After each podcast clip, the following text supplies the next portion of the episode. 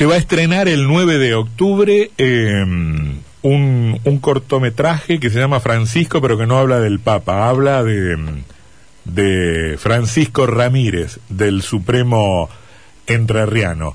Su director es Luciano Nobile. El protagonista, encarnando a, Pancho Ramírez, es Juan Pablo eh, Amarillo. Un minuto a modo de adelanto. Pacto celebrado. La capilla del Pilar.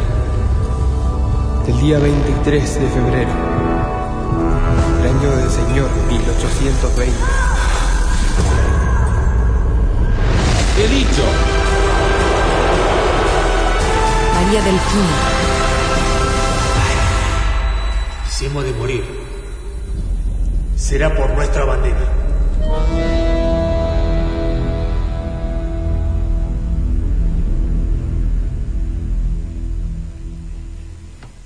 ¿Cómo les va? Buenas tardes. Están con nosotros eh, Juan Pablo mm, Amarillo y Luciano Nobile. ¿Cómo les va? Hola, buenas tardes, muy bien. Buenas, ¿qué tal? ¿Qué es esto? ¿Qué es Francisco?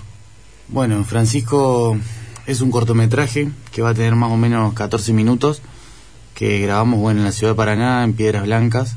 Eh, es una historia que narra un poco lo que fue la vida de, de Francisco Ramírez, el caudillo que todos conocemos seguramente, y la verdad que un proyecto que, que se ha hecho a partir de, de un equipo primerizo, con ganas y, y muy joven también, y a partir de ¿Es tu, eso... primera, ¿Es tu primera realización como, como director? Realización no, porque he trabajado algunos otros formatos audiovisuales, pero sí un cortometraje ficcional como este es la, la primera experiencia, sí. Pre- pregunto lo siguiente, cortometraje de 14 minutos, ¿esa era la idea original? ¿Esa era la idea tuya? ¿Había otra idea dando vueltas? ¿Se adaptaron a un concurso? Contame la historia del producto. Bueno, en realidad eh, el producto está enmarcado en el contexto de que la comisión que estudia la vida, obra y legado de, de Ramírez eh, viene haciendo diversas acciones conmemorando los 200 años de su muerte. En esa línea, eh, bueno, nos convocaron para, para realizar una pieza audiovisual. No había una, una bajada muy puntual sobre lo que teníamos que hacer. En principio se barajaba... O sea, la- o sea que eran, era un terreno absolutamente libre para manejarse. Exacto, había ciertas libertades, pero bueno, lo que se barajó en un principio era por ahí trabajar en un formato más documental. La decisión de ir por este lado más ficcional y, y tratar de generar una pieza como la que hicimos tiene que ver con esto de llamar un poco la atención de la gente joven. ¿Es Eh, más ficción que documental o tiene algo de documental también? Es todo, todo ficción. Todo ficción. Todo ficción, sí. La verdad que es un corto muy dinámico. Se parece bastante al formato que conocemos todos de, de series, de películas Ujú. actual. Y bueno, eso es una búsqueda que tiene que ver con esto de cautivar un poco a un público más joven, digamos. ¿Y por qué, tal vez esa, esa sea, sea la propia respuesta, por qué este formato de 14 minutos y no animarse a algo más, este, a algo más extenso, más, más, más- no sé si más ambicioso, porque no sé si esa es la, la magnitud de- de- de- de- del trabajo, pero uno podría pensar, ¿por qué no una película? ¿Por qué no un largometraje? Sí, yo creo que pueden ser proyectos que, que pueden llegar a venir en realidad. Al Mm. ser la primera experiencia, también la realidad es que uno busca largarse a hacer cosas que cree que puede hacer. Un largometraje hoy, yo creo que no, no es que no sienta que esté capacitado, pero sí siento que me faltan aprender todavía muchas cosas y, Mm. y bueno, me parece que fue una experiencia que salió muy bien para Mm. abalanzarnos sobre cosas mejores todavía. Y Juan Pablo, ¿siempre supiste que ibas a ser Ramírez?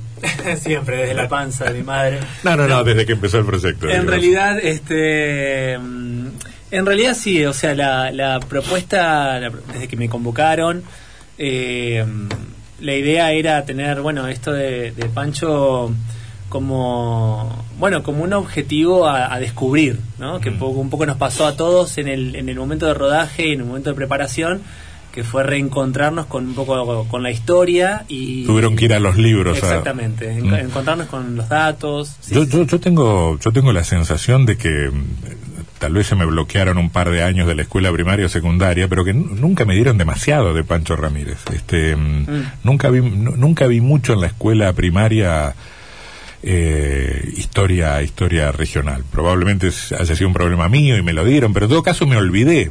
Le- se los planteo a ustedes. ¿Qué tuvieron que hacer? ¿Ir otra vez a buscar o tenían una vaga idea del personaje? Tengo, tengo, la, tengo la confianza de que el director no me cuenteó, pero fueron aproximadamente unos 5 o 6 libros que estuvo leyendo Ajá. en un tiempo récord. Este, y nosotros también, digamos, ¿no? O sea, fuimos eh, explorando eh, no solamente la historia oficial, digamos, sino que a su vez también ir viendo cómo, cómo todos esos comentarios, todos esos relatos que empiezan a surgir por, por el costado de la historia oficial eh, también generaban muchísima intriga, como eran los pactos, como era la relación de Pancho con la Delfina, como eran los tipos de estrategias militares. Bueno, hay un montón de, de anécdotas que te va contando gente que no sé si eso está o no en los libros. Estoy seguro que, que, que a modo de clase en la escuela no, no, no lo recibía así. como tal, digamos. ¿Cómo hacer para lograr el clima de época? Que a veces parece algo sencillo, pero si aparece un cable, algo que, que no está fu- fuera de contexto, ya como que se arruinan planos, imágenes, secuencias.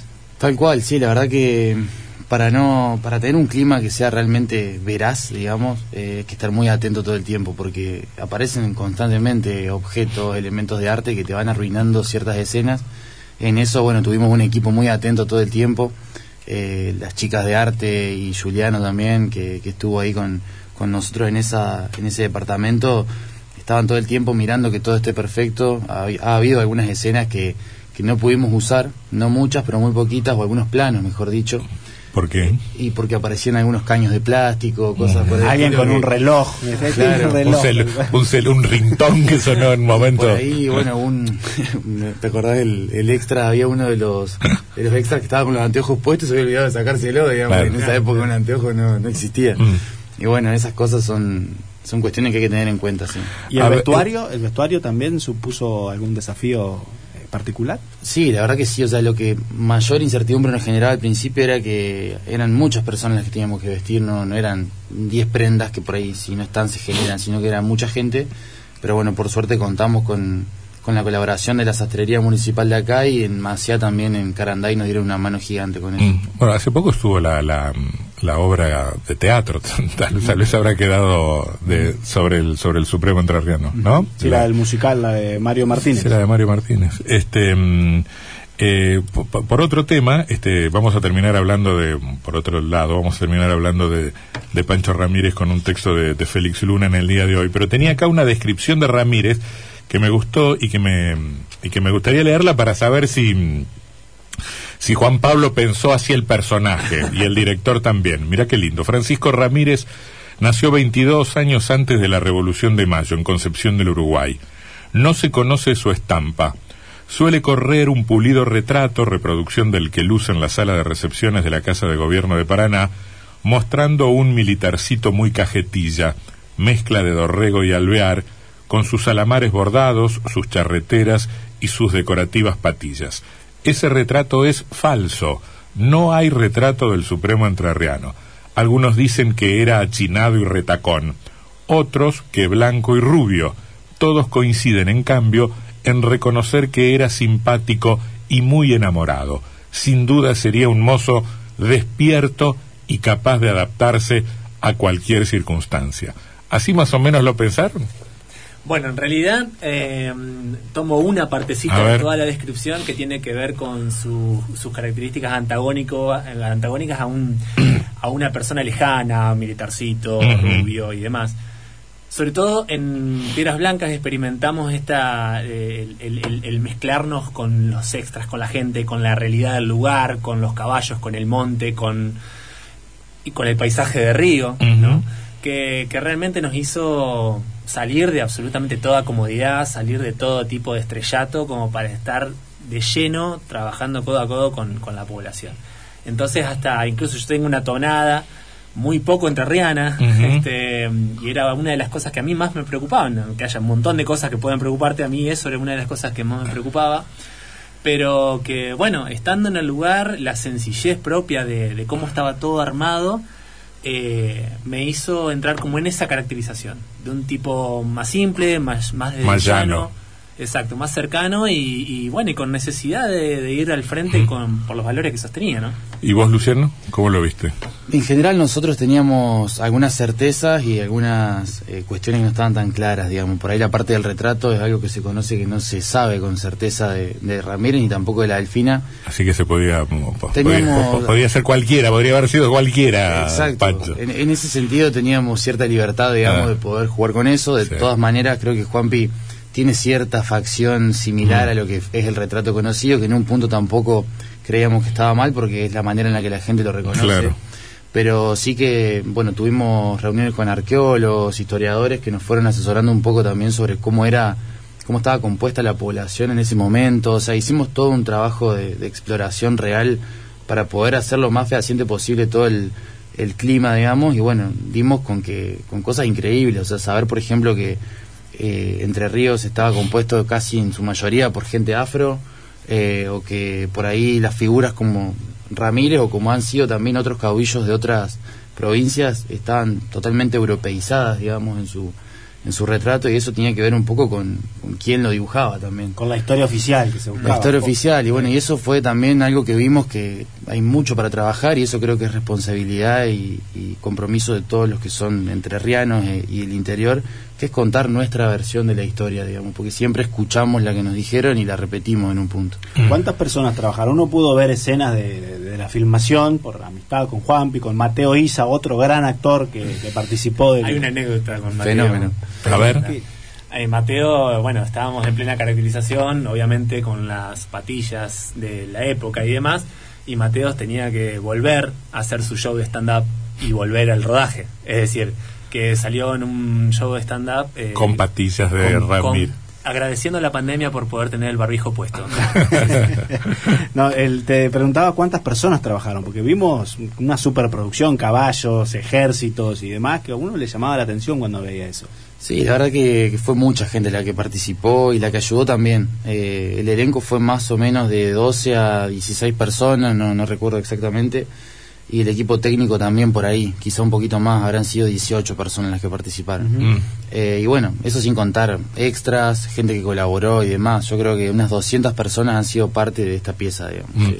¿Qué les deja Ramírez eh, la, la obra y, y en todo caso qué, mm, qué actualidad tiene, si tiene alguna, la figura histórica de Ramírez? Eh, en realidad lo que me parece que deja es como bueno una una pelea que viene desde hace mucho tiempo pero que tiene mucho de actualidad no por la posición por la postura ante ante ante bueno de, de defender lo propio Ante el centralismo. exactamente esto de poder tener que cada cada provincia pueda tener su, su, su autonomía puedan valerse por sus propios eh, eh, bueno valores objetivos y demás y creo que para mí personalmente la, la, la pieza, la, esta experiencia, eh, me deja mucho de esto de la expectativa. Ayer hablábamos un poco sobre la expectativa que me deja de, de que sea una historia que sea contada nuevamente o de otra forma para que los que vienen la puedan tener en el formato en que están hoy por hoy abiertos a recibirla, ¿no? Ujú. Entonces, este, que sea un formato nuevo, fresco, ficcionado y más, pero que genere la intriga nuevamente por conocer el origen y, Mm. que bueno, me parece que es fundamental. ¿Para vos? Y yo creo que desde lo, desde lo visual va a generar inquietud, digamos, me parece, en generaciones actuales y también en adultos. Creo que es un formato, como decía Juanpi, que eh, reconstruye una historia de otra manera y de otra forma, digamos. Entonces creo que eso lo va a hacer entretenido. Y por otra parte, y desde lo personal también, eh, creo que lo que me deja esto, que es lo más lindo, me parece, después de, de ver todo lo que pasamos y demás, es haber conocido tanta gente eh, en, en el proceso, como caso Juanpi, no nos conocíamos, eh, tanta gente con ganas, talentosa, eh, buena gente, y eso creo que fue un diferencial para poder conseguir lo que conseguimos, que es hacer un equipo de trabajo que va Mm. para adelante. digamos. ¿Dónde se va a poder ver una vez que se reproduzca el 9 de octubre? Es en la vieja usina. Exactamente, Y sí. después, Y en principio se van a hacer una serie de estrenos en diferentes localidades de la provincia, es decir, que no va a estar abierto al público por completo, va- van a haber una serie de, de avant premier, digamos. Eh, y luego de eso sí seguramente va a estar en diferentes plataformas, empezando por YouTube seguramente, así que lo van a poder ver pero no antes de que se estrene en diferentes localidades. Hoy es un día muy triste para el cine local porque se anunció que cierra el cine Rex. Así es, ¿eh? efectivamente. Para es difícil para la distribución, la comercialización de cine, uno imagina para la realización, lo que debe ser hoy, no sé, planificar dos o tres años a lo que uno quiere hacer y lo que puede hacer en, en la región. Sí, en términos comparativos es probable que sea hoy mucho más fácil hacer algo de lo que era hace 20 años en términos de las facilidades tecnológicas. Sí, Me parece que hay una tecnología que está mucho más al alcance de la mano, ¿no? En todo caso, las complicaciones vienen después en el circuito de comercialización. ¿Cómo monetizás eso? Claro. Exacto, sí. Ujú. Bueno, em, Luciano Nobili, director del cortometraje Francisco. Eh, ¿Por qué pusieron Francisco y no Pancho? Y bueno, Toda una decisión ahí. fue todo un tema. La verdad que el nombre no estaba no estaba listo hasta creo el anteúltimo día de rodaje que le dije a Juanpi, che Juanpi, creo que tengo el nombre y, y le dije Francisco porque, no sé, me pareció que era una, una buena manera de, Mm. De explicar, digamos, a dónde va el, el corto, o sea, qué es lo que muestra de este personaje, porque muchas veces se lo ve eh, desnudo de, eh, de, de sus pensamientos, de lo que quiere hacer, de lo que termina haciendo. Es como que uno termina viendo como el lado B del personaje, por eso es que Francisco... La figurita terminas viendo. Exacto. sí, sí. Quizás se lo podemos vender a los europeos como por debajo de la mesa la vida Claro, oculta del la vida Papa. del Papa. Cuando empiezan a ver ya en el minuto 8 ya está. Ya pagaron. El Papa fue Chasqui en algún momento. Claro. Eh, Luciano Nobili y Juan Pablo Amarizo. Gracias por haber estado acá. Vamos a verlo con, con mucho interés y, este, y felicitaciones. ¿eh? Gracias. Bueno, gracias Por por, la invitación.